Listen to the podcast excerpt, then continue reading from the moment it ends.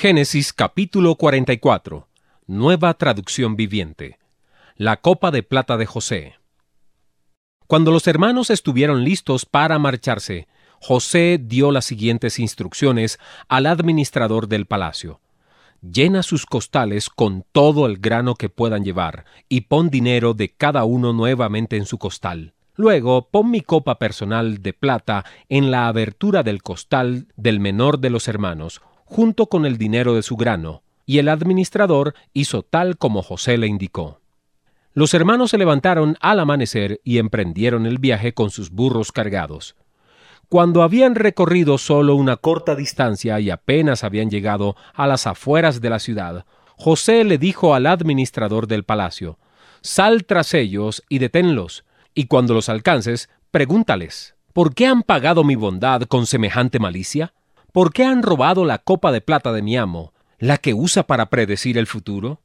¿Qué maldad tan grande han cometido? Cuando el administrador del palacio alcanzó a los hombres, les habló tal como José le había indicado. ¿De qué habla usted? respondieron los hermanos. Nosotros somos sus siervos y nunca haríamos semejante cosa. ¿Acaso no devolvimos el dinero que encontramos en nuestros costales? Lo trajimos de vuelta desde la tierra de Canaán, ¿Por qué robaríamos oro o plata de la casa de su amo? Si usted encuentra la copa en poder de uno de nosotros, que muera el hombre que la tenga, y el resto de nosotros, mi señor, seremos sus esclavos. Eso es justo, respondió el hombre, pero sólo el hombre que haya robado la copa será mi esclavo, los demás quedarán libres. Ellos bajaron rápidamente sus costales de los lomos de sus burros y los abrieron. El administrador del palacio revisó los costales de cada uno de los hermanos, desde el mayor hasta el menor, y encontró la copa en el costal de Benjamín. Al ver eso, los hermanos se rasgaron la ropa en señal de desesperación. Luego volvieron a cargar sus burros y regresaron a la ciudad. José todavía estaba en su palacio cuando Judá y sus hermanos llegaron. Entonces se postraron en el suelo delante de él. ¿Qué han hecho ustedes? reclamó José. ¿No saben que un hombre como yo puede predecir el futuro? Oh, mi señor, contestó Judá, ¿qué podemos responderle? ¿Cómo podemos explicar esto? ¿Cómo podemos probar nuestra inocencia? Dios nos está castigando por nuestros pecados. Mi señor, todos hemos regresado para ser sus esclavos, todos nosotros, y no solo nuestro hermano que tenía la copa en su costal. No, dijo José, yo jamás haría algo así. Solo el hombre que robó la copa será mi esclavo. Los demás pueden volver en paz a la casa de su padre. Judá habla por sus hermanos. Entonces Judá dio un paso adelante y dijo, Por favor, mi señor, permita que su siervo le hable tan solo unas palabras.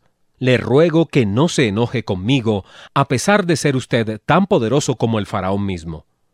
Mi señor, anteriormente nos preguntó a nosotros, sus siervos, ¿tienen un padre o un hermano? Y nosotros respondimos, sí, mi señor. Tenemos un padre que ya es anciano, y su hijo menor le nació en la vejez. Su hermano de padre y madre murió, y él es el único hijo que queda de su madre, y su padre lo ama mucho. Usted nos dijo, tráiganlo aquí para que lo vea con mis propios ojos.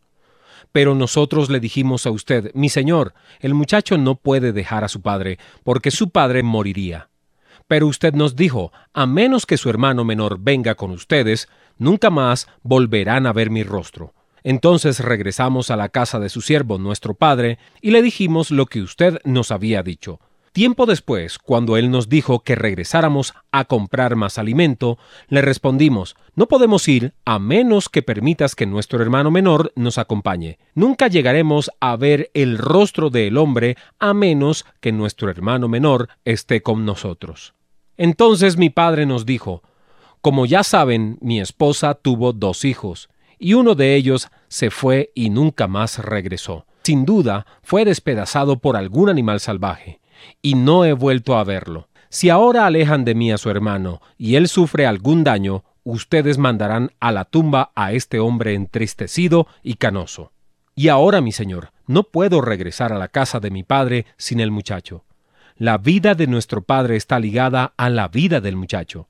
Si nuestro padre ve que el muchacho no está con nosotros, morirá. Nosotros, sus siervos, ciertamente seremos responsables de haber enviado a la tumba a ese hombre entristecido y canoso. Mi señor, yo le garanticé a mi padre que me haría cargo del muchacho. Le dije que, si no lo llevaba de regreso, yo cargaría con la culpa para siempre. Por favor, mi señor, permita que yo me quede aquí como esclavo en lugar del muchacho, y deje que el muchacho regrese con sus hermanos.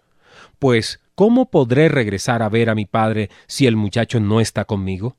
No podría soportar ver la angustia que le provocaría a mi padre.